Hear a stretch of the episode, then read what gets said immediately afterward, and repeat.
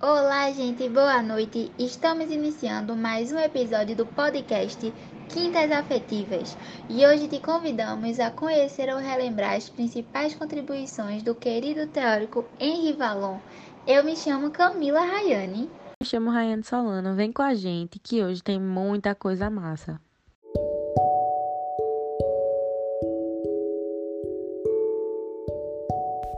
Valon foi formado em filosofia e medicina e era interessado pela psicologia da criança. Ele não era nordestino, mas era arretado. Mas você conhece as contribuições desse teórico importantíssimo? Se conhece, sei que vai querer ouvir de novo. Se não, se prepara que lá vem história.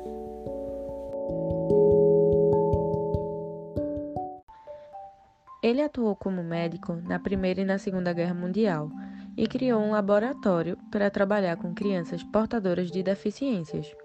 Valon foi o primeiro que tentou relacionar a cognição e a afetividade, o que a gente conhece muito bem como o conflito de razão e emoção.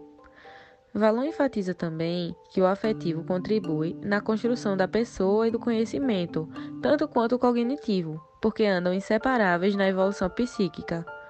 Em alguns momentos, a predominância de alguns de alguns dos dois, mas nunca se anulam.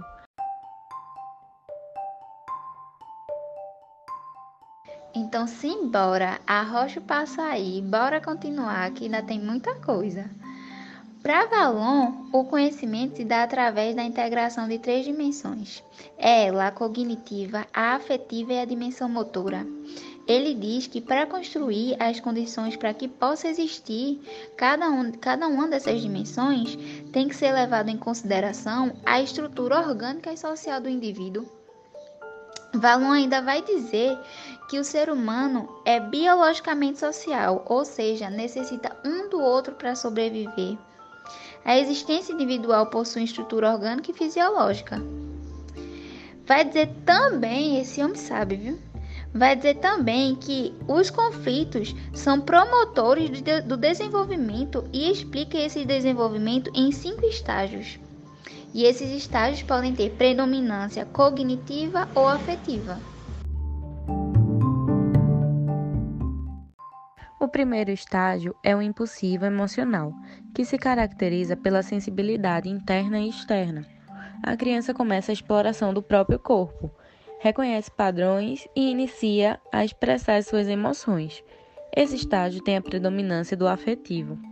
De 0 a 3 meses é a parte impulsiva e de 4 meses até 1 ano é a parte emocional.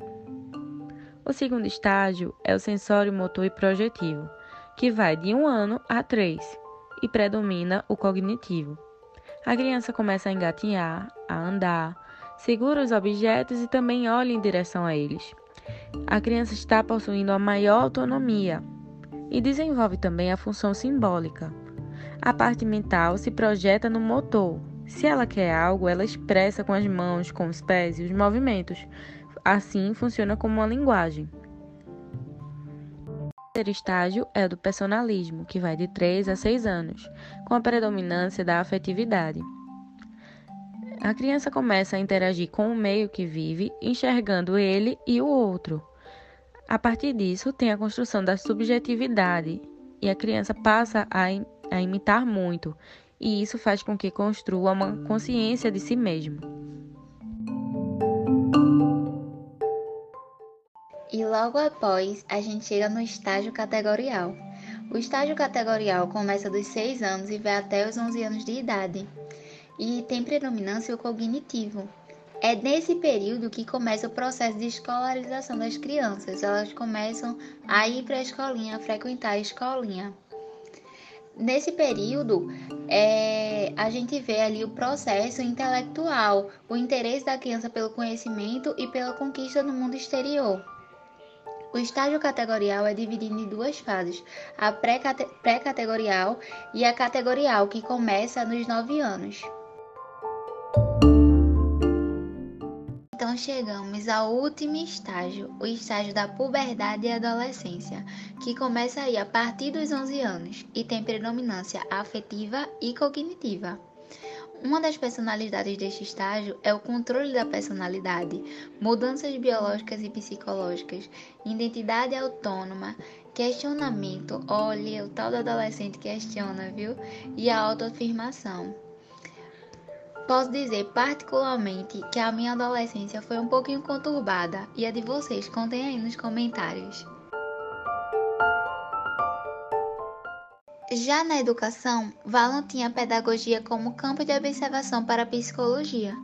Vale lembrar que Valon era humanista e tinha ideias pedagógicas humanistas e discordava do patrulhamento como método de ensino.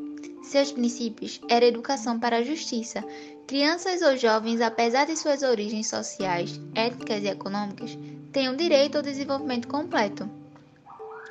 Todas as profissões devem ser vistas como igual pois todas são dignas, e deve haver uma orientação escolar e profissional, uma especialização profissional somando a cultura. Gente, como vocês podem ver, o homem era retado de bom mesmo, viu? Ficamos por aqui com a teoria desse amigo próximo, queridíssimo, médico, filósofo francês Henri Vallon. Mas não se acanhem não, nem fiquem borocochô, pelo contrário, se aproxeguem, se aprontem, se avestem, que quinta que vem a gente volta com a nova teoria. Um beijo no coração. Esperamos vocês e um cheiro grande.